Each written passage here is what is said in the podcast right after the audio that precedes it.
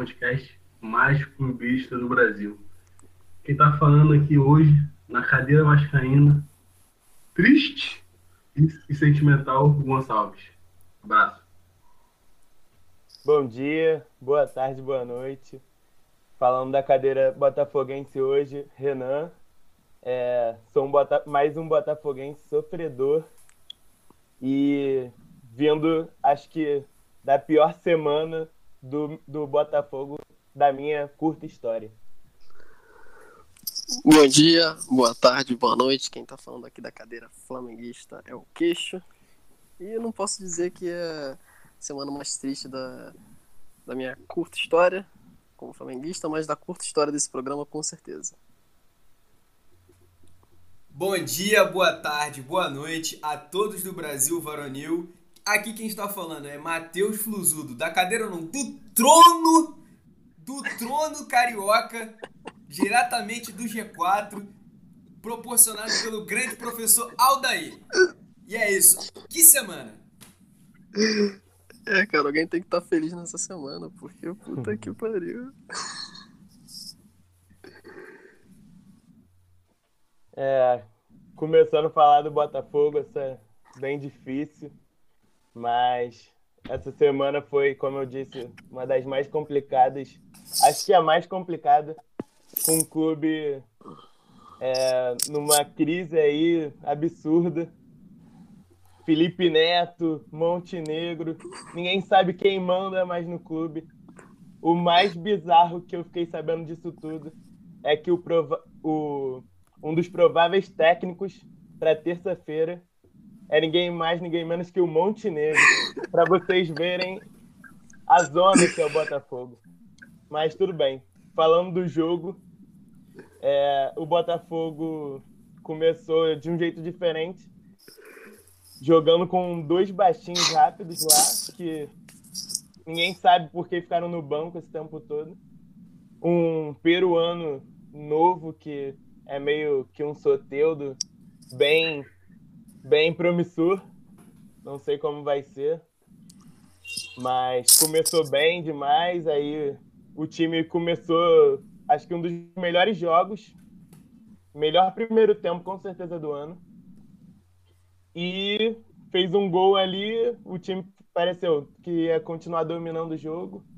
Mas aí é aquilo, Botafogo, né? vem um cara, um gigante lá do Ceará que provavelmente só faz gol de cabeça, meteu um gol inacreditável. No ângulo parecia parecia o, o Pedro fazendo gol. Meu Deus.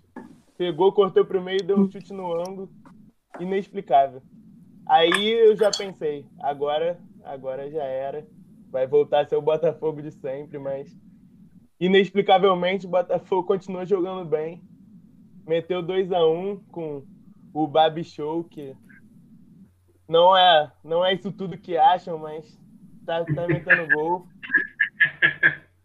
É, às vezes parece que tem 3 metros de perna, se enrola todo, domina a bola mal demais, mas faz gol. Tá valendo. Aí eu sei que aí o Botafogo fez o gol, todo mundo pensou, agora vai voltar de novo o Botafogo vai recuar. Não. Foi, continuou para cima, o Botafogo jogando muito, mais um pênalti. Aí foi aquela situação, né? Que triste. Ninguém sabe o que aconteceu, mas simplesmente o, o Honda tinha batido bem pra caramba o pênalti. Aí ficou naquela ali, aquele joguinho. E o Vitor Luiz já tinha batido uns dois ou três pênaltis desse mesmo jeito, até quando na outra passagem dele pelo Botafogo, eu lembro que teve uma disputa de pênaltis contra o Olímpia, que ele bateu, sempre bate igual no meio do gol, não sei como os goleiros não veem isso, e dessa vez parecia tiro de meta, foi longe demais, não sei o que aconteceu, mas o 3 a 1 que ia deixar tudo tranquilo, claro, Botafogo. Aí enfim, acabou o primeiro tempo. O Botafogo parece que voltou acabado, time morto. voltou totalmente ao normal. E foi mesmo assim, não dá para dizer que foi um jogo ruim do Botafogo, né? Tomou o gol, que era claro, lei do ex. Leandro Cachaça entrou no segundo tempo. Primeiro lance, gol.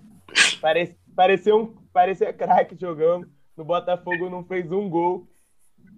Quando veio para o Botafogo, ainda falou que estavam tirando a, a, felicidade dele saindo do Ceará.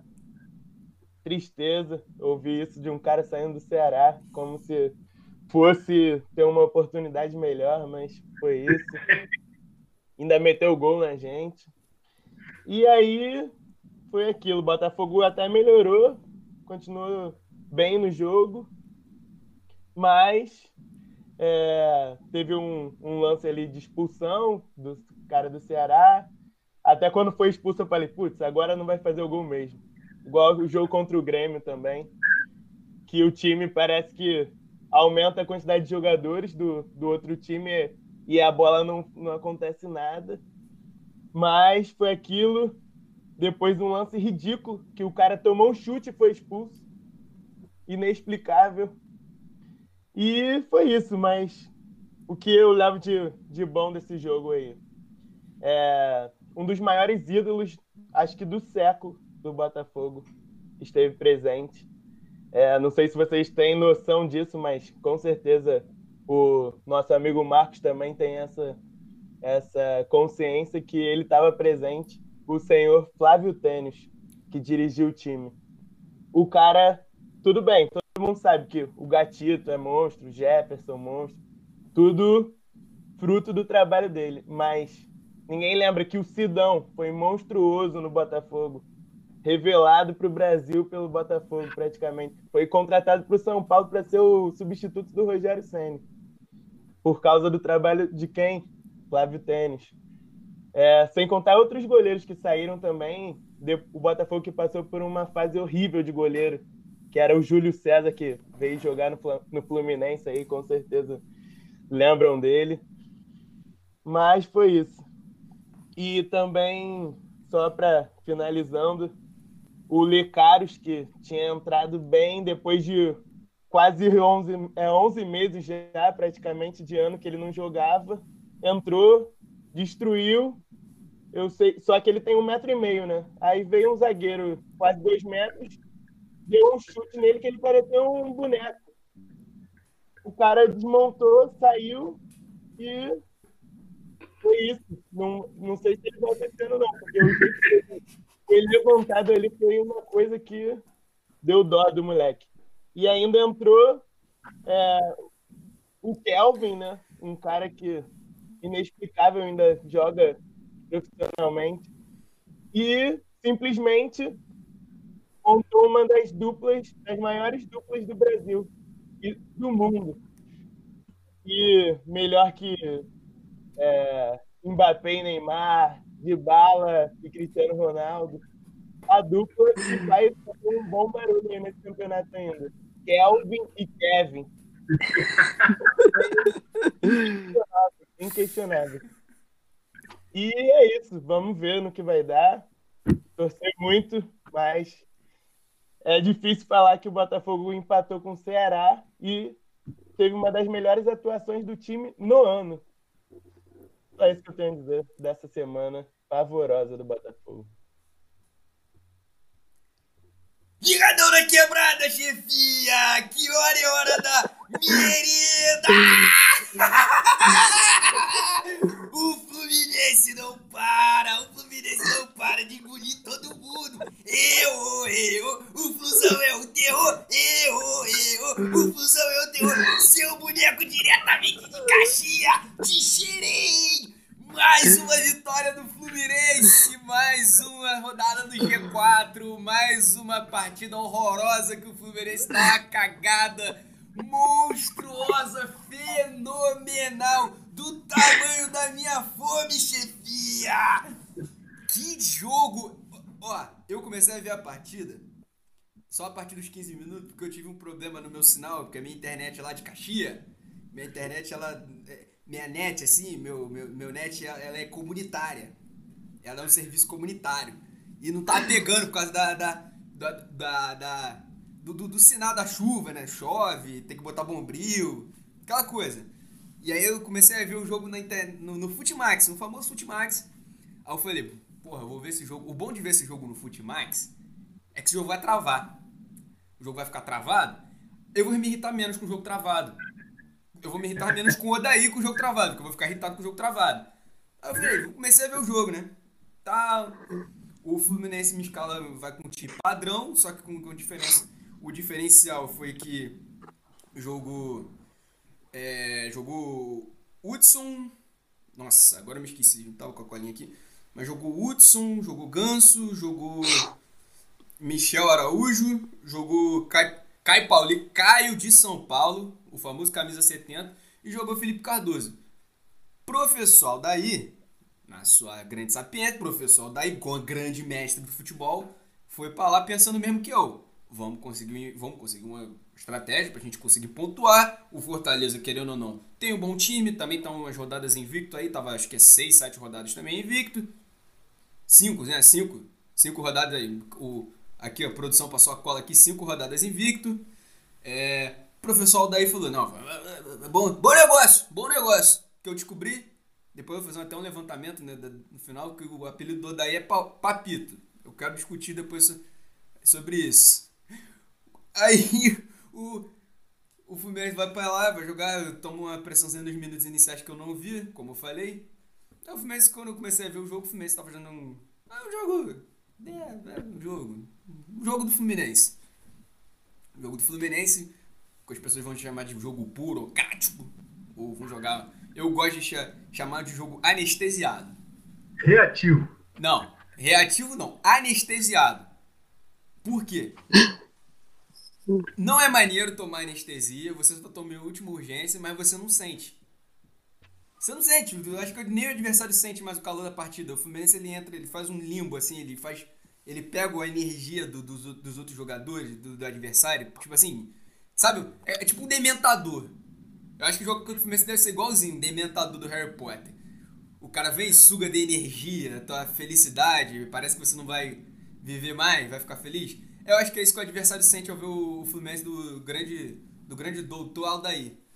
Mas o Fluminense tá lá, né, fazendo aquele jogo bem mais ou menos, até que o, começa o segundo tempo, mais um jogo mais ou menos, aquela coisa, jogo de compadre. O, o, Fortaleza tentando umas jogadas ofensivas e o Fluminense muito bem, até a posição defensiva dele, muito bem. Como eu falei aqui no outro podcast, eu acho que o Lucas Claro é o único zagueiro que o Fluminense tem decente no elenco. Ele é ruim, mas ele é um jogador de futebol, porque ele é um cara que dá, ele, ele domina uma bola e passa a bola rápido. Ele usa a perna dele, que não é a, a melhor perna, ele usa a caligrafia dele de canhota, às vezes, passa a bola, toca a bola, vai correndo para dentro da área, cabeceia como ele tentou. Mas começa o segundo tempo, fica aquela coisa horrorosa e tal. E aí, aí eu tenho que falar que o, que o juizão, o juizão, ele, não, ele, ele não favoreceu, ele facilitou a caminhada. Porque aquela expulsão não foi justa, aquela expulsão não foi justa, aquilo foi completamente. Foi, foi, foi, foi o famoso assim, cara, o que, que esses caras estão fazendo? O cara expulsou o cara, o Felipe Cardoso estava longe, ainda estava longe do goleiro, o goleiro ainda tinha, teria o domínio total da bola. Mas enfim, a expulsão não, não muda, acho que ela não muda o cenário. Ela, ela muda o cenário da partida, porque jogar contra, contra. Você jogar com 10 é mais difícil, mas ela não muda é, um, um enredo de ataque contra defesa. Né? Até porque o Rogério, como corajoso que é, ele não ficou atrás, ele botou o Oswaldo em campo porque ele sentiu que dava para apertar o Fluminense e dava mesmo para apertar o Fluminense, porque dá para apertar o Fluminense sempre. Bom, professor daí, com sua sapiência, torcida sempre gritando: tira a porra do Hudson, vai morrer com o dor volante, filha da puta, tu tem a chance de Ele, ó, oh, vou segurar aqui, tal, tal, tal. Depois ele me muda e me bota o Wellington Silva, né, cara? Ele me bota o Wellington Silva no lugar do do Felipe Cardoso. Do Felipe Cardoso? Acho que foi do Felipe Cardoso do Caio Paulista. Agora eu também. Enfim, ele bota o Wellington Silva. Quando ele me bota o Wellington Silva, eu já tava xingando ele. Falei, caralho, vai botar a porra do Wellington Silva pra quê? Tartaruna. O que, que esse Tartaruna Ganinja vai entrar? Porque o Wellington Silva é aquele cara que vai levar a bola pra lateral, vai falsear com a bola, fazer um, aquela coisa maneira. Quem fazia isso também, mas, mas fazia a maneira do Felipe Maestro, que ele parava com a canhota assim, aí ficava. É, eu me amarrava quando eu era criança, ficava imitando o Felipe Maestro. Aí o Wellington Silva me entra, me entra, caralho, bate, rebate, o cara do Fortaleza chuta a bola, o Ganso parecia até uma parede. A bola bateu no campo igual uma parede, tu joga a bola na parede, volta assim, pum! Botou, bateu no maluco do, do, do Fortaleza, a bola entrou, o cara chutou, o cara chutou o famoso chute mascado, mascado, pererecado. Bate, a bola quica no chão, bate em alguém, entra, mata o goleiro e é todo mundo é só felicidade, só alegria, olhando com aquela porra, falei, puta que pariu, meu irmão, que jogo feio, que jogo feio, que futebol feio. E, e aí foi isso, o Fluminense. Fluminense, Fluminense, é, é aquilo, ganha, ganha, sortudo, ganha, muita sorte, muita sorte, muita competência para ganhar, muita competência defensiva também, de levar poucos gols, mas, meu irmão, irritante. Verdade é, continua, continua um time irritante. Tá funcionando, tá três pontos da liderança do campeonato. A gente tá falando aqui de uma coisa importante. A gente tá falando que se o Fluminense o Fluminense e o Inter fizeram o mesmo número de pontos nas duas próximas rodadas, e o Inter se mantiver líder, né? Claro, todo mundo fez o mesmo número de pontos. Fluminense e Inter pode ser um jogo valendo liderança do campeonato, que é na terceira rodada. A gente não tá falando uma coisa bizarra. A gente tá falando assim: o Fluminense ganha do Grêmio, aí não perde pro Palmeiras. O Inter ganha e não perde. Vai ser um jogo de confronto direto com Aldair valendo a liderança. Segundo turno do Campeonato Brasileiro, valendo a liderança. Então, é, assim, é, falar, analisar o time, não dá para analisar o time, de verdade, não dá, não dá para analisar o time, porque é um, é, é, é, um futebol que eu não, particularmente não gosto, não acho interessante, mas é um futebol que tá pontuando. Hoje o Fluminense tem muitas probabilidades de ir para Libertadores, se ele não der uma de Fluminense, que aí eu vou falar sobre isso depois no podcast, mas o Fluminense tem muitas chances para ir para Libertadores. O Fluminense está pontuando, tá levando a boa. E é aquilo, né? O que, que vai acontecer? O que, que vai acontecer com o Daí? O que, que vai acontecer? Ele vai pra galera!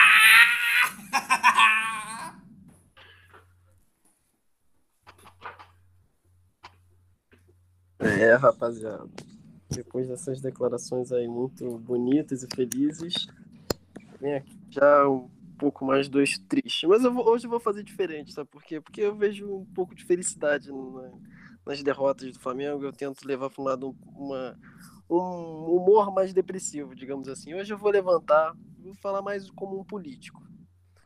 Futebol é, é educação. Futebol é solidariedade. E aí, a primeira parte, eu vou levantar uma questão de educação. Como o futebol é educativo? Por quê? No meio da semana, o ex-dirigente do Internacional, Rodrigo Caetano, saiu na súmula que ele insultou o árbitro da partida por ter dado mais sete minutos de acréscimo no jogo contra o Flamengo. Esse sábado, o Internacional, ao fim da partida, enquanto estava perdendo, teve oito minutos de acréscimo. Sabe o que, que o ex-dirigente do Flamengo, atual dirigente do Internacional, Rodrigo Caetano, fez? na verdade, o que ele não fez, insultou. Ele não insultou. Você vê que em uma questão de dias, ele aprendeu a lição. Não vale a pena insultar por minutos acrescidos. E toda uma massa de torcedores de internacional que aceitaram, que não reclamaram. Mas agora, então, só quero contar o seguinte: futebol é educação, futebol é educacional. Porém, depende. Sabe por quê? Porque o Flamengo não aprende porra nenhuma. É impressionante. É impressionante. Futebol educacional, porra nenhuma. Porque, cacete, cara, eu vou repetir muita coisa, cara. Eu vou repetir muita coisa. Mas aí eu já vou levantar. Segundo ponto. Como o futebol também é solidariedade. Porque o que o Flamengo e o Internacional estão fazendo, gente, é uma coisa genuína, linda. Porque começa, mais uma vez, no meio de semana, o Flamengo, pô, Inter, Pô, cara, toma aqui esses dois golzinhos, vai, toma, vai, presente pra tu. Aí chega o Inter no final de semana, pô, pô Flamengo, mano. Eu sei lá, fiquei irritado contigo no final do jogo, mas, mano, aí, toma aí, vou perder, vou deixar você ser líder, hein? Pô, fechar aí o turno na liderança é maneiro, pô. É Flamengo. Ah, cara, deixa disso, mano, deixa disso. Pode ficar contigo, cara. Pode. Quer saber? Vamos deixar com o Atlético? Vamos combinar o seguinte? Porra, cara. E aí o Flamengo solidário como é? Também fez, continua fazendo isso, cara, de dar gols aos adversários. É uma coisa assim que os nossos zagueiros estão levando genuinamente. É, pois é, né? O Flamengo tá levando a estratégia antes, estava levando uma estratégia assim, de vamos jogar no segundo tempo, mas também de vamos dar emoção ao jogo, cara. Vamos de dar emoção ao jogo. E o Flamengo dessa vez não veio assim, olha, cara, 2 a 1 um não tá sendo emocionante o suficiente, aquele golzinho no final, aquela bolinha pingada, não tá sendo, vamos dar mais emoção, cara, vamos dar mais emoção. E aí? O que, é mais emocionante com 2 a 1 um que um 2 a 2 É um 3 a 2 Aí o Flamengo pensa assim, cara, olha só, olha que lógica pica a gente marca o primeiro gol, deixa os caras virar, para depois a gente virar. Aí o Flamengo fez isso perfeito. Começou. É você vê que a estratégia do sorteio é feita rapidinho. Pedro lá, chulapa, impressionante. Que jogador pica. Não vou nem mais levantar a bola pro Pedro, mas começa ali e você pensa assim, porra, cara, esse, essa é a cara daquele Flamengo do ano passado que fazia aquele golzinho. Aí depois metia mais aqueles golzinhos, matava a partida. Pô, tava a cara que ia ser aquele jogo tranquilinho. Ia ser aquele jogo tranquilinho. Aí, não, vamos dar aquele golzinho pro São Paulo. Aí, aquele lance ali na esquerda, o cara cruza, domina com calma, adianta a bola, chuta, mas uma calma, aí chuta na gaveta, um a um. Você pensa o seguinte, beleza, pô, beleza, tranquilo, a cara da merda é isso. Só que aí o Flamengo teve um erro no roteiro. Ele consegue um pênalti. Aí você pensa assim, porra, mano, a gente, a gente, quer, a gente quer tomar gol, não é pra fazer.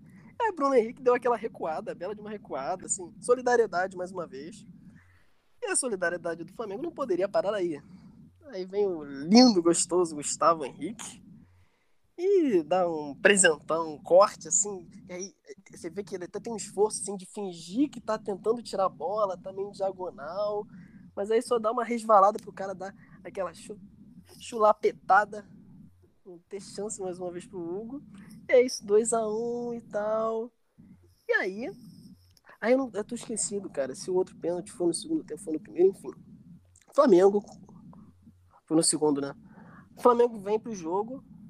Tava 3x1, verdade, ainda tem mais um golzinho. Aí o Flamengo vem pro segundo tempo, é seguinte, pô, vamos, vamos agora virar, né? Vamos vencer. Não! O que, que é mais emocionante que um 3x2? Um 3x3. Então o Flamengo vem no segundo tempo, Caralho, o Flamengo veio pro segundo tempo assim, realmente, aceitando. Vamos tomar mais gol. Vamos tomar mais gol. Beleza. O que, que acontece? Obviamente, toma o gol. Tomou. Terceiro golzinho também, né? E aí eu vou entrar numa questão.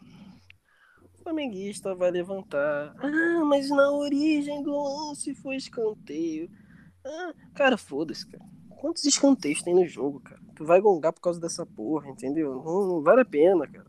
O Flamengo perdeu foi porque perdeu. Porra, vai gongar com isso. Então, o flamenguista é muito emocionado em N sentidos, já pedindo a cabeça do nome, mas, porra, é gongar por causa disso, pelo amor de Deus. Você quer gongar com alguma coisa? Você quer gongar com a porra do Gustavo Henrique, que no começo do lance deu uma de Pereira e dá aquele bote, que eu falo tanto aqui daquele bote, que você só dá aquela protegida no cara, ver se o cara tá. Enfim. E aí começa o lance, cara, você tem que agradecer, você não tem que reclamar de ter sido escanteio tem que agradecer de não ter sido gol no lance, lance antes. Caralho, porque o cara saiu sozinho ali, graças a Deus o Natan tirou. Ah, mas não foi o Natan que tirou, desviou e foi escanteio, era tiro de meta. Foda-se, cara, era, tem que estar tá agradecendo nessa hora. Aí o Gustavo Henrique, não satisfeito de ter gerado um belo de um contra-ataque, ele fala, porra, mano, tem que fazer mais, cara. E aí dá um bico na porra da perna do adversário. Que caralho, eu, eu sério, eu queria entender como é que um juiz pede o VAR pra essa porra, cara. É assim, é perda de tempo. Não é possível, cara. Qualquer pessoa com miopia consegue ver aquela merda quilômetros de distância, cara. Puta que pariu, é pênalti, óbvio que é pênalti, cara. E aí, enfim, bateu com competência, né? Aí o Flamengo, não, agora vamos jogar. E realmente o Flamengo foi pro jogo. Só que, aí você pensa assim, logo depois o Flamengo começa realmente a pressionar mais, rapidinho, grande Daniel Alves, que vem jogando um bolão aí, não aceita críticas, está jogando um bolão demais, muito bom, pelo amor de Deus. Arrumou um pênalti Flamengo, pô, parabéns, cara. Ajudou pra caralho a gente, valeu, Daniel, Daniel. Se tiver irritado aí com a gente, pode mandar lá comentáriozinho. Ai, chato pra caralho. Aí, beleza, né? Aí o Pedro dá também aquela recuadinha bonita, porque, pô, tá todo mundo esperando que vai ser gol, né? Que eu vou broncar. Ah, pera aí, cara, não, vou, vou, plot twist aqui. Aí, aquilo, né? E o Flamengo continua pressionando, pressionando, pressionando. o Flamengo assim, cara. Ainda você tá esperando assim, pô, cara, o Flamengo vai diminuir. O Flamengo vai meter mais um, vai, tipo, ressuscitar na partida, né? Pra deixar a partida emocionante. Só que aí São Paulo não, não é com. É, não convém com essa lógica do Flamengo de ser tão solidário assim. E aí falou, ah, porra, vai tomar cu, vou matar a partida, cara. Tu que se fode aí. E o Flamengo também deixou, ah, beleza, cara. Tu quer fazer mais um? Faz, é isso, cara. Então, assim, agora analisando na moral. De novo, assim, é. Jogou mal, de verdade. Por quê? Porque, cara, o Flamengo é, é mesmo, são os mesmos problemas de sempre, cara. Então, assim, você até meio que não Por quê? Porque o ataque tá indo bem, cara. Com o pouco tempo de ataque que tem, que consegue manter a bola na frente, cara, o ataque tá indo bem. Mesmo com um time, cara, que se propôs a botar ali 11 atrás, porque o resultado já tava ganho, até quando não tava. Ataque não tá indo mal, cara. Mesmo que tá desfalcado, o Vitinho não tenha jogado bem, o Bruno Henrique não tenha jogado bem, cara, o Flamengo tá conseguindo atacar bem. Pontua três chances pra caralho. O resultado, eu acho o resultado justo, justíssimo. Só que também, é, o Flamengo criou chance também. Mas é o problema de sempre. Por quê? Por que o Flamengo não é o Flamengo do ano passado? Porque não consegue pressionar, não consegue dar bote, não consegue marcar em cima. Jura que consegue, não consegue mais. E a defesa é um buraco atrás do outro. Isso sem contar de personagens que adoram dar uma entregada. Gustavo Henrique, segunda partida que ele entrega, cara. Pode botar aí, não três gols, mas. É, cara, três e meio, porque é o que eu falei, era, era contra-ataque antes. Então, assim, cara. Isso, porque o Léo Pereira, meu Deus, cara. Então, assim, é, os erros, cara, não são tão surpreendentes. Só que os times não estão tendo piedade. São Paulo chegou no ataque e fez. E é isso, cara. Não à toa, quando o Flamengo perde, o Flamengo perde mal. O Flamengo perde de 5, perde de 3, perde de 4. Por quê? Porque não vai reagir, cara. Não é assim. Você tem que estar com a bola, você tem que recuperar a bola. Aí vai, vai, vamos atacar com tudo. Não é assim, cara. Então, assim. Vamos ver como é que vai andar essa porra. Tem quarta, um jogo chato que o Flamengo também fez questão de dar uma facilitada. Bem, então vamos lá, né? É isso. Então, meus amigos, primeiro, antes de mais nada, eu queria deixar aqui um para a família, para todo o público brasileiro, o falecimento hoje do Tom Veiga, nosso grandioso Zé. Um forte abraço aqui para a família, meus sentimentos. Eu também, eu também. Grande Louro José, foda. Além disso, hoje e agora para o público vascaíno, para nossa querida torcida, hoje faz, fazem falecimento do querido nosso pai Santana. E com essa data, quando eu descobri a data, eu comecei a bolar o podcast de hoje. Falei, cara, aniversário de morte do pai Santana. Hoje o Vasco ganha, hoje aquela bola entra, hoje três pontos vem, hoje eu vou comentar uma vitória do Vasco. Mentira. Hoje eu estou aqui comentando o primeiro ponto do Vasco desde que a gente começou a fazer o podcast. O máximo que o Vasco Santana conseguiu fazer foi impedir aquela bola de entrar no final do jogo. Porque para fazer gol no Vasco, você é certo. Então fala que o remédio aquele gol no final, faz Pai Santana e obrigado Pai Santana pela sua contribuição. Vamos agora o jogo. Cara, é, ali eu comecei o jogo tranquilo, tranquilo. Mano, de boa, vamos ganhar, vamos ganhar de boa. É, teve a estreia do Léo Matos, lateral que eu falei que semana passada. O cara estreou com gol, gol de cabeça. Jogadinho, o primeiro gol de cabeça do Vasco no Campeonato Brasileiro. O Vasco teve que levar 16 jogos, né? O Vasco pelo menos 16, 16 não, 17 jogos para fazer um gol de cabeça no campeonato. Fez, jogada maneira de escanteio. Cara, é aquilo, cara. O Vasco ele tem uma tática, mano.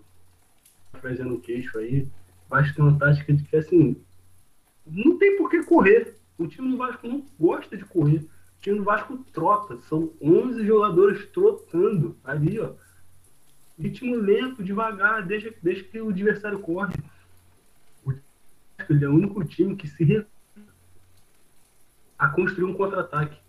Todo contra do Vasco a gente tem que pisar e tocar para trás. Independente do jogador, deve ter instrução no técnico. Não é possível. Se for o Thales, mais se qualquer um, eles vão pisar e tocar para trás. É, já, já, é ordem. Eu já me acostumei, mano. Eu olho o jogo tranquilo. Eu sei que vai acontecer isso. Cara, e o Vasco fez 1x0. Eu fiquei tranquilo. Mano, 1x0, primeiro gol do Vasco. Vamos, vamos fazer mais, gente. Jogo. eu tá bem tranquilo, morno. Rapaziada, no meu jogo, o Goiás amassou o Vasco. O Goiás amassar o seu time, cara, tem muita coisa errada. O Goiás é o último colocado. O Goiás tá muito ruim no campeonato. Muito ruim. E eu digo para vocês, o Goiás só não ganhou o jogo por causa do Pai Santana.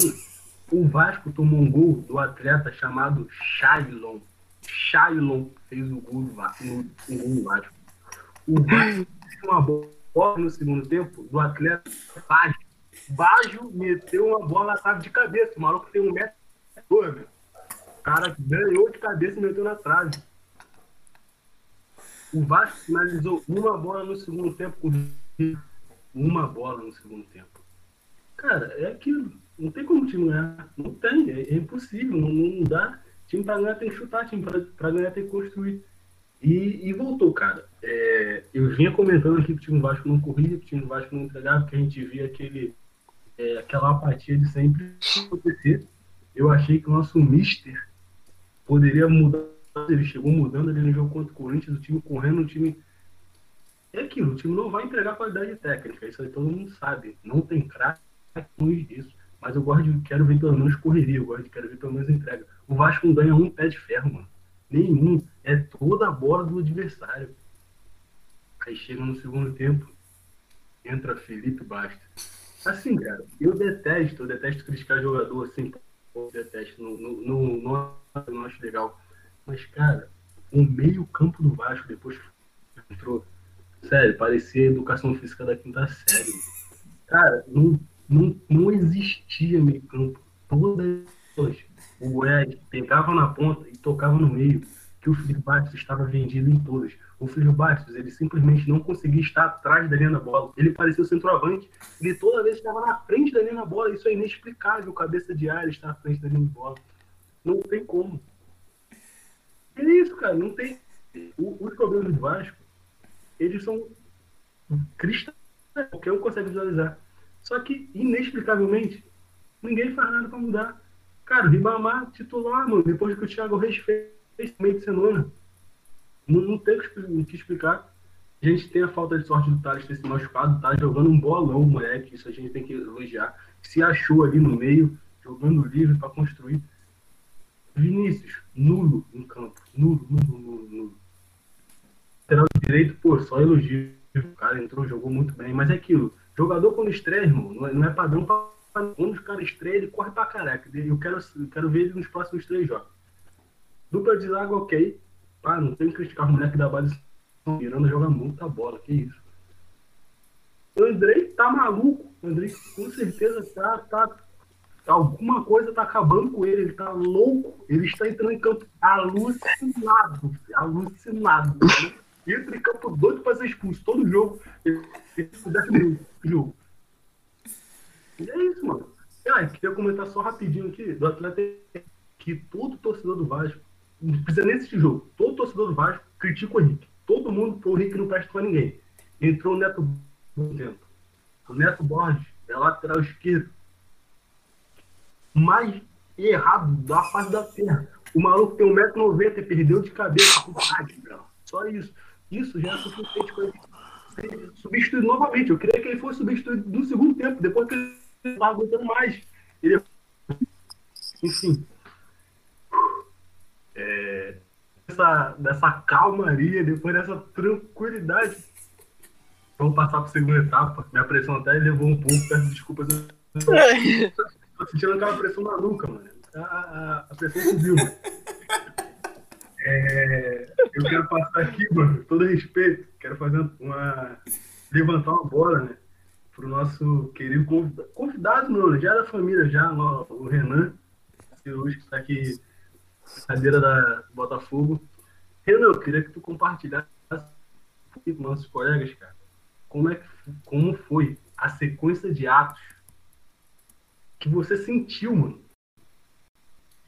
Que o Honda não ia bater o segundo pênalti e quando você viu o petardo chegando no Mercadão de Madureira, que o Vitor Luiz fez, mano. Conta pra gente, por favor, porque aqui, eu fiquei indignado com aquilo, mano. Inacreditável. Triste. Mas é, o Vitor Luiz, para começar, ele veio do Palmeiras, chegou voando. Antes o nosso lateral era ninguém mais, ninguém menos que o Danilo Barcelos, que não, não, é horrível, horrível. E a gente torcia muito para o Vitor Luiz chegar. Ele chegou, botou a camisa, monstro. Então, arrumamos, resolvemos o problema, beleza. Aí o cara pegou apendicite. É, só acontece com o Botafogo essa porra. Mas o cara pegou apendicite e o apêndice dele saiu e o futebol também, porque o cara agora ele ele é raçudo, se entrega, mas ele todo gol nas costas dele. É, é, muitas falhas já. E ofensivamente ele é ridículo. Não acerta um cruzamento. O Kevin consegue ser melhor que ele. É, chega a dar saudade do Danilo Barcelos. Também chamado de Dodô Barcelos, né? Mas é triste. É, e o lance do pênalti, por incrível que pareça, quando ele pegou a bola, eu, eu comemorei. Porque ele tava no meu cartola, eu falei, porra, vai fazer aquele, aquele chute no meio, certo? Se dei bem. Ele faz, que ele faz a. Agora eu se consagro aquele chute no meio certo. Que, um, cara, é a prova viva de que ninguém vê jogo do Botafogo. Porque todo pênalti o cara bate igual. Todo pênalti é esse bicão no meio. E ele foi rumo para aquilo e tolou. Porém, aí ele foi dar a entrevista, falou que o Honda passou a bola para ele, que não queria bater o segundo pênalti. Aí depois ficou essa história mal contada aí, mas é o Honda é claramente o melhor jogador do time. acho que nenhum botafoguense discorda disso. O único ser pensante o resto é, sei lá, age por, por mero instinto. Então, ninguém sabe o que está fazendo. O outro que seria melhor, que eu, que eu acho que seria um bom jogador, é o Pedro Raul, que infelizmente, se você entrar no Instagram dele, vai ver que ele só é amigo de participantes do De Férias com Ex. E cachaça da Anitta. Não tem como jogar bem se o cara com esses é, ciclo de amizade aí. Precisa falar onde ele está frequentando, o que, que ele anda fazendo. Porque com certeza ele está lá na barra, em tudo quanto é boate. Não sei por que não faz a foto dele, deve ter muito amigo também. Mas, e o Honda, falta alguma coisa, falta um sangue latino nele, alguma coisa assim, porque o cara é muito bonzinho, fica tudo bem, quer, quer limpar o vestiário, não deixa jogar copinho, mas, porra, pega a bola e bate o pênalti, pega a bola e bate a falta. Ele, o cara jogou quatro Copas do Mundo, se eu não me engano, já meteu gol em, em umas três Copas do Mundo, não, não tenho certeza, mas ele chega, uma falta boa para ele bater, até que ultimamente ele tá melhorando nisso. Ele chega, vai bater a falta e vem o Kevin, Kevin jogou aonde? E fala pra ele, não, é, deixa eu bater. E o cara bate, claro, ele erra.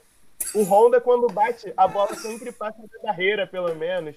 Vai no gol. É um, um lance perigoso. O Kevin não passa nem da barreira. É o Kevin e o Honda. E é isso. Falta um, um sangue nele. Não sei o que acontece, mas tem que dar uma injeção nele para ele ficar um pouquinho mais brasileiro. Acho que falta até um pouco de Felipe Bastos nele para bater as faltas, não sei. Inexplicável. Então, só queria complementar aqui, não fala isso de novo não, que o Felipe Bastos ele é aquele atleta que a falta tá no círculo, círculo central. Ele fala, a câmera pega, eu vou fazer. Correndo. Correndo. Cara, não aguento não, cara ele, ele suga o que há de melhor em mim, o ser humano bom que é de Ele suga a, energia que o Honda passa aí pro time, o, o Felipe Bastos suga de mim. Queria levantar aqui, só uma questão que levantar aqui, que vocês estão ligados naquele aulão de vestibular, né? Todo, todo ano tem aquele aulão, aula de 12 horas, sei lá, intensivo. Mano, os times do Rio mostraram essa semana que precisam de um intensivão de cobrança. Quarta O Vasco, o, o, o Carlinhos, atleta é, Carlos, apelidado pela torcida carinhosamente, bateu um pênalti exatamente igual os jogadores do Flamengo hoje. Voando pro goleiro. Ele conseguiu bater um pênalti mascado, mano. Eu nunca tinha visto isso. Ele pegou por cima da bola assim. E o cara pegou. Hoje, é, ontem o Botafogo faz aquilo. Porra, mano, inaceitável. O maluco cobrou um pênalti daqui. E, e, e, o Renan sabe, fala mesmo que ele fez todo o cena, ele cobrou super bem. Veio o Flamengo hoje, meu irmão, o que, que foi aquilo? Mano? Cara, eu falei, mano, não pode. Não pode bater dois pênaltis iguais. Mudou o batedor e o cara, mudou o jogador e bateu igual, mano. Não dá, é inaceitável. Porra, Ué, cara. E rapidinho, é que o, o, Inácio, o, pra mim, o, o, mais estranho dessa história inteira, depois do field goal, né, do, do, do, do Vitor Luiz, que ele fez o field goal, se ele, o podcast aqui tá listado no Spotify como futebol americano, então assim, o, o Vitor Luiz deu um motivo, aquilo foi um field goal. E, pô, estranho foi ver o Pedro hoje batendo malzão, cara. Bateu, bateu aquele pênalti, tipo, sei lá, cara, escorregou assim. Vai, sabe quando tu tá na sinuca, tu não sabe jogar sinuca, tu fala assim, eu vou dar só um toquinho, vou dar só um toquinho, vou dar só um toquinho. Aí tu dá uma porrada na bola, aí a bola faz uma direção completamente nada a ver. Foi o Pedro hoje. O Bruno Henrique, ele tava cara, de quer perder. Tava, o Bruno Henrique tava. Cara, o, quem viu o pênalti do Pedro deve achar aquele aquele atacante caneludo, né? Típico de um atacante caneludão bater um pênalti desse, ou até um zagueiro. Bater exatamente travadão. É aquilo, cara. O Bruno Henrique também não é batedor, cara. O eu tenho, é... Você... eu tenho um comentário a respeito desses pênaltis aí. Pode mandar. É inexplicável o juiz naquele lance do Botafogo, do primeiro pênalti, não sei se vocês viram, provavelmente sim, e nesse lance do Gustavo Henrique. Por que, que o cara não marca? Podia dar cartão vermelho, aquele lance do Gustavo Henrique, o cara deu um chute no, no, no outro zagueiro de São Paulo, acho que o Bruno Alves, né? E o cara na frente não marca, ele fica esperando. Não, cara. O Danielzinho do Bahia. Não, não tem. O Danielzinho o do, Bahia falou isso foi um carrinho. Foi um carrinho óbvio, pênalti. Todo mundo viu. O Danielzinho falou isso hoje no final, do, no final do primeiro tempo. Ele falou que teve uma falta que ele viu que, que, tipo, que tinha sido sofrido falta, ele falou com o Weber, o Weber Roberto Lopes, o Weber Roberto Lopes falou pra ele, não, eu também acho que foi, mas eu tô esperando o VAR. Foi isso. O Daniel. Dentro, o, o atleta Danielzinho falou isso pro Weber, do Weber Roberto Lopes. Ele falou isso! Aí tu fica assim, cara, a gente discutiu isso. A galera tá esperando. Há uns episódios atrás a gente falou, a galera, os árbitros estão esperando, estão usando o VAR como arbitragem para não errar nada. Isso tá errado. Porque assim, uhum o lance do Botafogo, o, pênalti, o segundo. O, o, todos, os, todos os lances de pênalti foram pênalti. Isso não tem discutir. A única coisa discutível foi o, o, o, o, juiz não, não, não, ser chamado no VAR para mudar o cartão lá do, do, do, cara do Fortaleza. Mas assim, os pênaltis. Aquele. O Bruno Pacheco, né? O Bruno Pacheco sempre escalando no cartola, faz merda. Hoje ele fez merda, ele decidiu fazer merda. Ele deu, ele deu uma. Ele, ele levantou o cara, ele levantou, ele deu um, Ele deu uma entrada do maluco, ele levantou, tipo, sabe? Eu acho que o jogador. Foi, acho que foi, foi o Kevin que sofreu o pênalti. Não, foi o Lecaros. Sofreu o Lecaros. O baixinho. Ele, eu achei que ele ia quebrar no meio, mano. Eu achei que ele ia quebrar no meio. E, assim, os do Flamengo também hoje, porra, muito pênalti, muito pênalti. Os caras estão com medo de marcar. Os caras estão com medo, os caras estão assim, pô, não, não, vamos esperar ali, vamos ver a revisão. Aí nisso aí se vai 6 é, minutos, 7 minutos, 8 minutos, aí a galera lá do, a galera da, do Rio Grande do Sul reclama. Um beijo pra galera colorada, mas. Porra, mano, não tem o que fazer. Vezes tem esse lance de revisão, é isso. Eu acho que é, nesses jogos que estão tendo aí, é, seis minutos é pouco, pode botar mais. O do Botafogo, o segundo tempo, não teve jogo, substituição, uma porrada e seis uhum. minutos com dois expulsos ainda. Podia ter uns dez minutos fácil. É porque eu, Hoje foi assim também, cara. É medroso, mas. Deveria ter muito mais. É, aí, eu tenho uma pergunta pro nosso amigo botafoguense. É, ele falou de Dr. Bar Dr. Barcelos. Dr. Barcelos. O Dr. Barcelos acertava pênalti, que eu vi Paraná e Botafogo. Ele acertava pênalti. Bateu certinho. Nunca e... errou um pênalti na história. Nunca errou. Ele, ele pode errar qualquer fundamento, mas pênalti ele não erra, não. Isso aí, doutor Barcelos é grande, grande achado. Muito obrigado, grande achado, grande achado.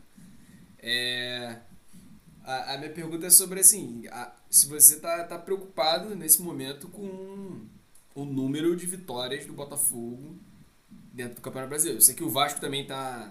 O Vasco tá. O Vasco em cinco vitórias, tá todo mundo ali próximo, não tem muita gente com muita vitória não. Mas assim, o Botafogo tem três vitórias no, no primeiro turno e, e, o primeiro aqui no Brasil o primeiro o primeiro critério de desempate é vitória. É, o Botafogo é aquilo. Pode jogar muito bem, pode jogar muito mal e vai empatar. Só o Botafogo praticamente só perdeu quatro jogos. Seria campanha de um time lá em cima. Provavelmente o Atlético Mineiro tem mais derrotas. O Inter deve ter mais derrotas. O Fluminense tem mais. O Fluminense tem cinco derrotas. É, mas o problema do Botafogo é que só empata. E o empate é aquilo, um ponto que às vezes não compensa, né? E o Botafogo perdeu os jogos, acho que esses quatro jogos não perdeu para um time lá de cima. Só acho que perdeu para o Grêmio, Vasco, é, Inter, só o Inter que foi lá de cima e mais alguém. Perdeu para o Bahia em casa. E as vitórias foram contra o Palmeiras e Atlético Mineiro, Atlético Mineiro e contra o Sport, que estava bem demais na época que o Botafogo jogou. O que me resta é torcer para a gente pegar o São Paulo agora, que o jogo foi adiado, mas é vitória certa.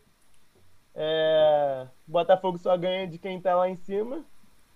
Nesses jogos inexplicáveis aí, mas que os botafoguenses já aguardam.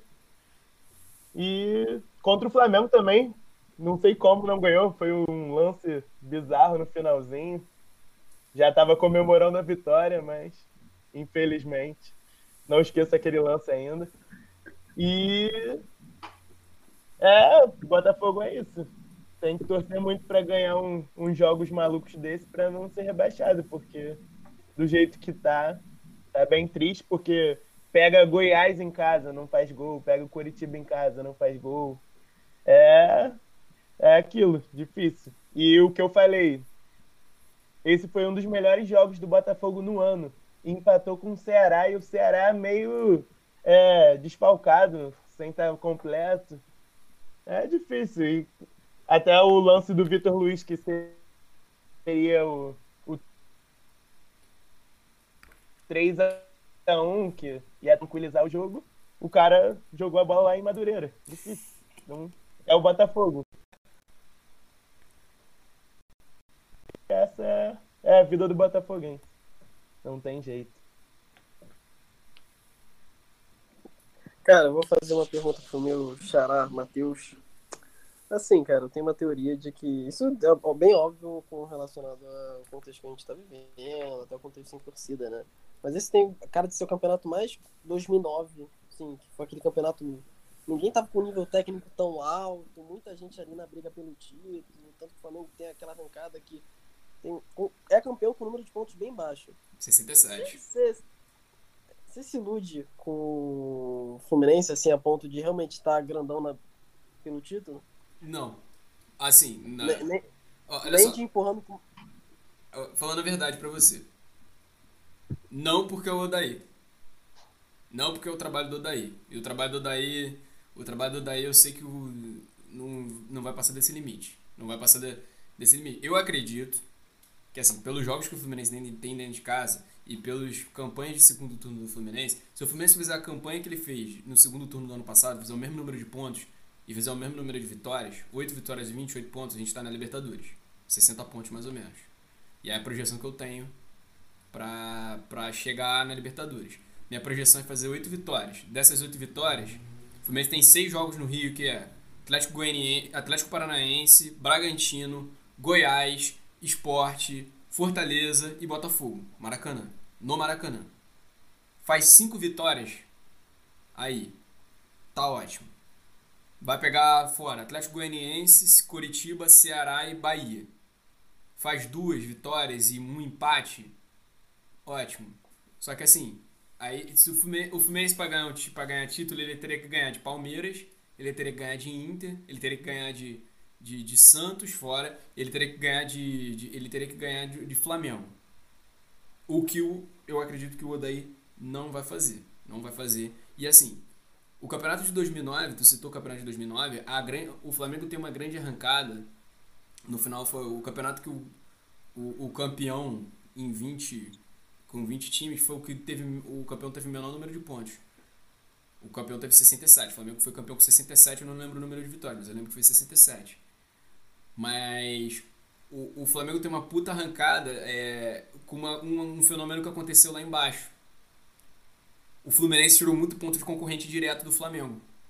O Fluminense ganha de Atlético Mineiro, o Fluminense ganha de Cruzeiro, o Fluminense ganha de Palmeiras. Foram três candidatos assim que eles perderam pontos ali. E eles começaram assim. Eu lembro que eles começaram a. Tipo assim, eles tropeçaram no 1, aí o Flamengo fazia o confronto direto contra o Atlético Mineiro. Porque eu lembro, porque na rodada em que foi Fluminense Palmeiras estava tendo Atlético Mineiro e, e, e, Flamengo no Mineirão. Então o Flamengo já estava entrando no confronto direto. E já chegando na reta final, depois teve Flamengo e Palmeiras no, no antigo Palestra Itália, aquele gol do Pet, né? Aquele rabiscou todo mundo fez o gol.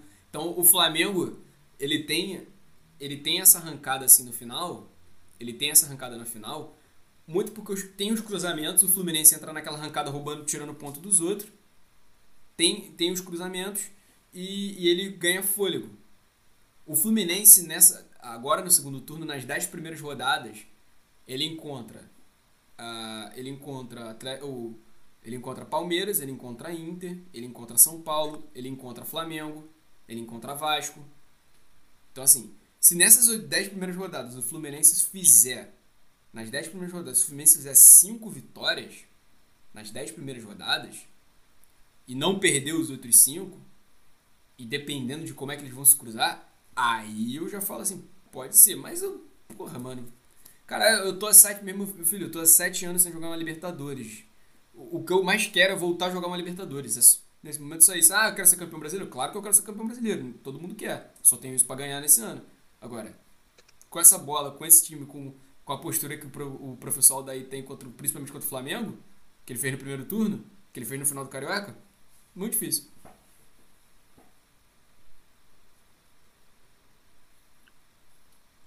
Eu tenho uma pergunta pro nosso amigo Queixo. É... O Flamengo, acho que até foi na última no último podcast o Matheus falou que o Diniz ia dar um nó tático. Não sei se. Não tenho certeza se foi ele, mas acho que sim. É, ia dar um nó tático no, no Domi. É, depois desse jogo aí, a gente viu que foi um verdadeiro nó tático e o que o, o Thiago Volpe fez com o Flamengo foi, foi doloroso. Mas só agradecer um pouco a, a essa o que o Flamengo fez por nós, acho que por todo mundo, porque para o Botafoguense está sendo nojento acompanhar o futebol brasileiro esse ano, porque é triste ver o jogo do Botafogo. É, mas hoje, vendo o jogo do Flamengo, assim, foi um jogão, foi um jogo muito bom, assim, jogo é, que a gente gosta de ver ataque para os dois lados. Mas a pergunta é: e agora? Quem é melhor para assumir o Flamengo? Odair, Diniz ou Rogério Ceni? Porque também no jogo do, do Fortaleza e Fluminense, é, o comentarista do Sport TV falou que estavam ali reunidos os melhores técnicos brasileiros do momento. Então, não tem como ser uma pergunta diferente do que isso. Uma pergunta incrível. Galvão Bueno gostou. Cara, é... até, enfim, obviamente o flamenguista vai levantar aqui, ah, fora Dome, o cara é quadro. Cara, eu tô, eu tô bastante satisfeito, assim, com o trabalho do cara. Pra ser muito sincero, assim, muito flamenguista tá torcendo o nariz agora vendo isso, falando, o que, que você tá falando de merda? Mas, cara, se você pegava, assim, o aproveitamento dele antes do jogo do Inter, pô, essa, esse, essa arrancada de 10 jogos, assim, cara, em que o Flamengo pegou um contexto muito foda, eu acho que. Eu falei isso no, no, no último programa, cara, eu tava de, de, parabéns, assim, penúltimo. que realmente que o Flamengo passou e o Flamengo conseguiu de resultado, cara, só de estar na briga do título, eu acho que o Flamengo, sim, mais do que eu esperava. Eu não achei que o Flamengo estaria na briga pelo título tão cedo. Mas, cara, eu, é foda discutir isso, porque eu hoje, por quarta, eu fiquei puto. Quarta, eu fiquei puto. Eu acho que, que, acho que o Dom fez muita merda, estratégia, de, assim, até psicologia ali, de, assim, é, pique de jogo, Flamengo foi mal demais. Mas hoje, cara, hoje eu boto ali numa parcela muito grande ali em zagueiro A, zagueiro B, o que me deixa mais puto, o técnico, sinceramente, cara é uma, ele deu uma queimadinha, assim, não queimou porque é, é, da base. Mas ele deu uma sacaneadinha no Natan. Ele deu uma O que que acontece? Toma aquele aquele grande lançamento do Thiago Volpe. E assim, uma parada que eu já reparei, é, o Nathan, eu, eu gosto muito do Natan, não reparo ele, mas uma parada que eu sinto é que ele toma aquela bolinha nas costas, entendeu? Você passa ali, ele vai tomar. É, é, o, é o, defeito que eu senti, mas e no ator foi gol. O, o, a primeira defesa do Hugo foi um lance muito parecido. Ele já tinha tido outro lance que ficou muito escancarado ali. E aí, o Flamengo toma esse quarto gol, ele vai lá e tira com o Natan. Cara, tipo, sem necessidade nenhuma. Cara. O que o Léo Pereira não precisa, porra. A gente não tá pensando trocar zagueiro, cara. Aí eu fiquei assim, porra, porra, dono. Não é nem questão de, cara, tu tá queimando o cara, mas você tá se queimando com a torcida, porque tu tira o cara da base, que a galera tá curtindo. Ah, falhou no gol, mas, cara, nada assim Nível Léo Pereira, nível Gustavo Henrique. É, é, o que eu falo, tipo, eu acho que o que falta no Dome é ganhar, mas ganhar, assim, ganhar nível Corinthians, ganhar bem. O Flamengo faz é, vamos ganhar, mas vamos ganhar sofrido, aquele jogo na superação. E aí, quando perde, perde mal, é, aí é porrada. Aí toma. Então, é, eu acho que, cara, é, assim, acho que é muito pelos acasos, assim, que o Flamengo tá passando, que ele não cai muito, tanto assim no gosto da galera. Mas eu tô gostando, cara, sinceramente. As substituições foram bem tristes hoje. É, cara, é, substituição queima. Eu nem acho que, assim. Porra, o Michael, cara. Vou falar do Michael. Eu tava precisando falar do Michael. Cara, o Michael. Não tem nada a ver com Deus, mas eu tenho que desabafar. Michael é o Jon Snow do Flamengo, cara. Sabe por quê? Que se alguém já viu Game of Thrones, mas tem aquela cena bonita tá lá uma porrada de cavalo, uma, assim, sei lá, milhares. E aí o Jon Snow vai lá, tira e vai lutar sozinho contra uma porrada de gente. O Michel é isso, cara. Ele acha que assim, quando toma de 4x1, ninguém mais tá com tesão de jogar, cara. São Paulo tá ali ligadão. Eu vou pegar a bola driblar todo mundo. Por quê? Porque, cara, eu fiz a minha carreira em cima disso. Eu fiz minha carreira em cima de um gol que sai driblando todo mundo. Vai, vai ser assim sempre, né? Não, cara o cara entra no jogo e o que, que ele faz? Ele pega a bola de costas, vira e sai correndo. Caraca, então assim, é um circo.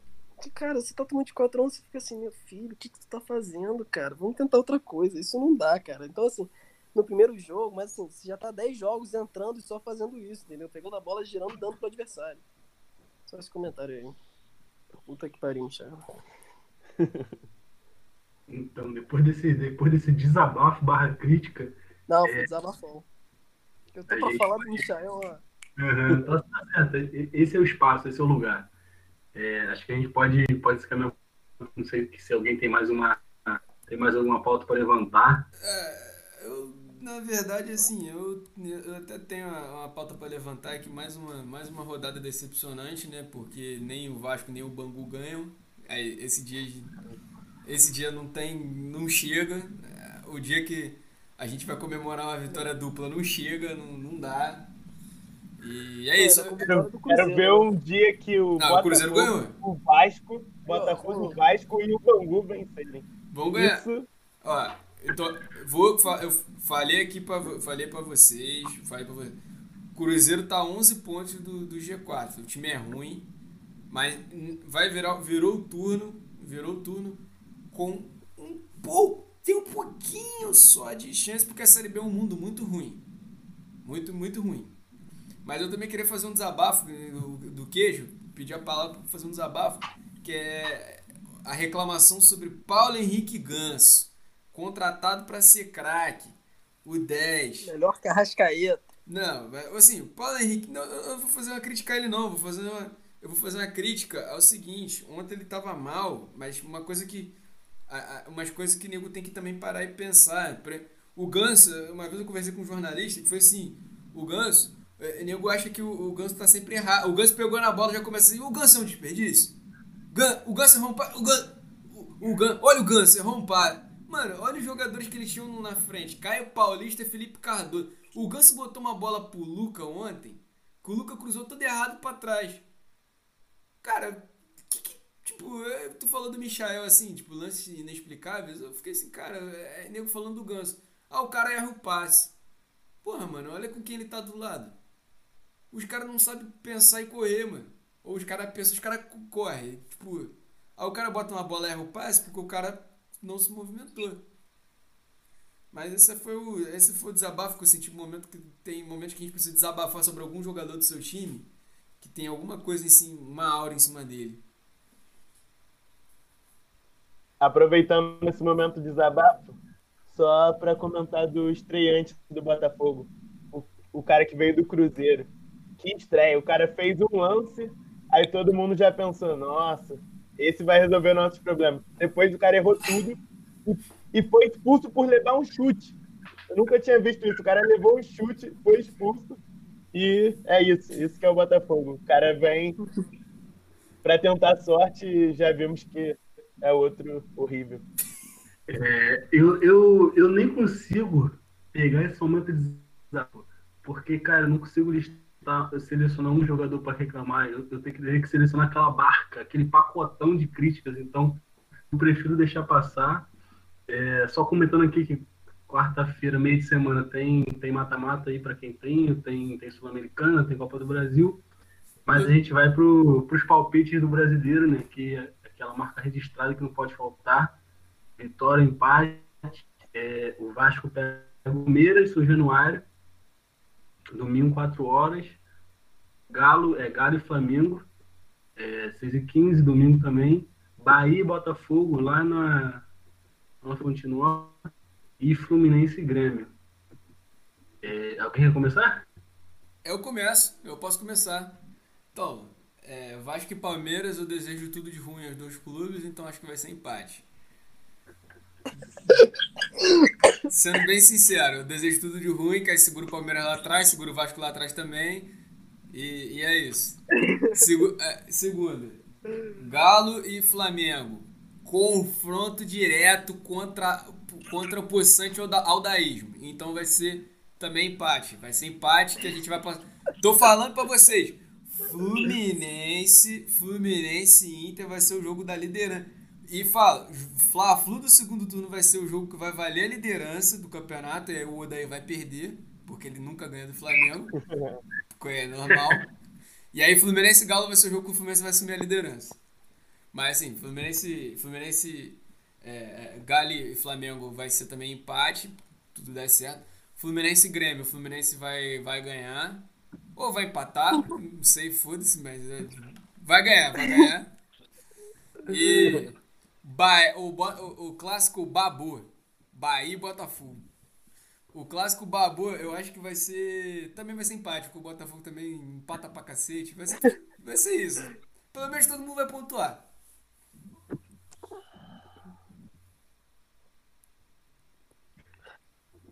Quem vai, quem vai? Eu vou, deixa eu, eu vou logo então. É, cara, Vasco Palmeiras. Palmeiras um técnico português, vai ser o duelo dos mistos. Vai ser o duelo dos mistos. São Januário, o Vasco vai vir embalado de uma classificação na Sul-Americana. O Palmeiras vai penar para o Bragantino, mas acho que passa também, abriram uma boa vantagem. Esse duelo dos mistos aí, 1x0, Vasco vitória, vamos ganhar. Finalmente eu vou comentar do Vasco, deixa aqui registrado. É, vamos ganhar no Palmeiras, é, é, é isso, é isso. É, União Sinistra. Atlético Mineiro e Flamengo, mano, fede a empate. Fede a empate esse jogo. Tá na cara, Fluminense vai, vai brilhar, vai, vai brilhar esse jogo. Botafogo, irmão, Bahia em casa, deu-lhe uma chapuletada no Vasco, fizeram nos primeiros 30 mil. Eu lembro disso. O Botafogo, incógnita, porque cada, cada dia eles chamam alguém para treinar, mano. Cada dia é um treinador novo. É, é igual tô fazendo um rodízio de treinador, mano. Então, desculpa, Renan, mas acho que vai ser empate de novo. É, é isso, não tem como opinar coisa diferente. Fluminense e Grêmio. Vai da Grêmio. Não dá, não. Vai da Grêmio. Portalupe, Renato Portalupe contra o Fluminense mesmo. Parece até o Guardiola. Quem faz o jogador é o treinador. E eu sou um ótimo treinador. É isso. Vamos lá. É... Fluminense e Grêmio.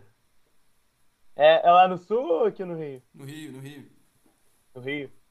É, não vai mudar muita coisa, acho que vai ser empate. Fluminense tá, tá esse time aí que não dá nenhuma vontade de assistir, que estraga qualquer jogo. Qualquer jogo com o Fluminense é, é ruim, mas empate ou Fluminense ganha, mas vou de empate. É, vamos lá, o Vasco e o Palmeiras. É, vai ser naquele estilo do Botafogo e Palmeiras mesmo. É, o Palmeiras está tá bem, está melhorando, mas eu acho que o Vasco ganha do Palmeiras, para alegria do, do nosso amigo Gonçalves. E Flamengo e o Galo vai ser um, vai ser um jogo bom, acho que vai ser o jogo que eu, que eu quero assistir nessa rodada. E eu acho que o Galo ganha, mas vai ser um bom jogo. Assim, é, eu acho que quem ganhar, ganha de um placar assim maior, tipo um 4 a 1 para um dos dois lados, jogo, jogo meio maluco. Não acredito no empate. Acho que vai ser um jogo, jogo aberto. E eu acho que o Galo ganha, mas é, é um bom jogo. E o Botafogo e Bahia, é, todo mundo acreditando no empate, na vitória do Bahia. É, eu acho que o Botafogo vai devolver o resultado e vai ganhar. Depois de tanto sofrimento, é, tem um jogo contra o Cuiabá também, melhor nem comentar sobre. Seja o que Deus quiser. Mas contra o Bahia, o Montenegro vai assumir o, o, time na beira do campo e a gente ganha. O Montenegro é melhor que o Mano Menezes.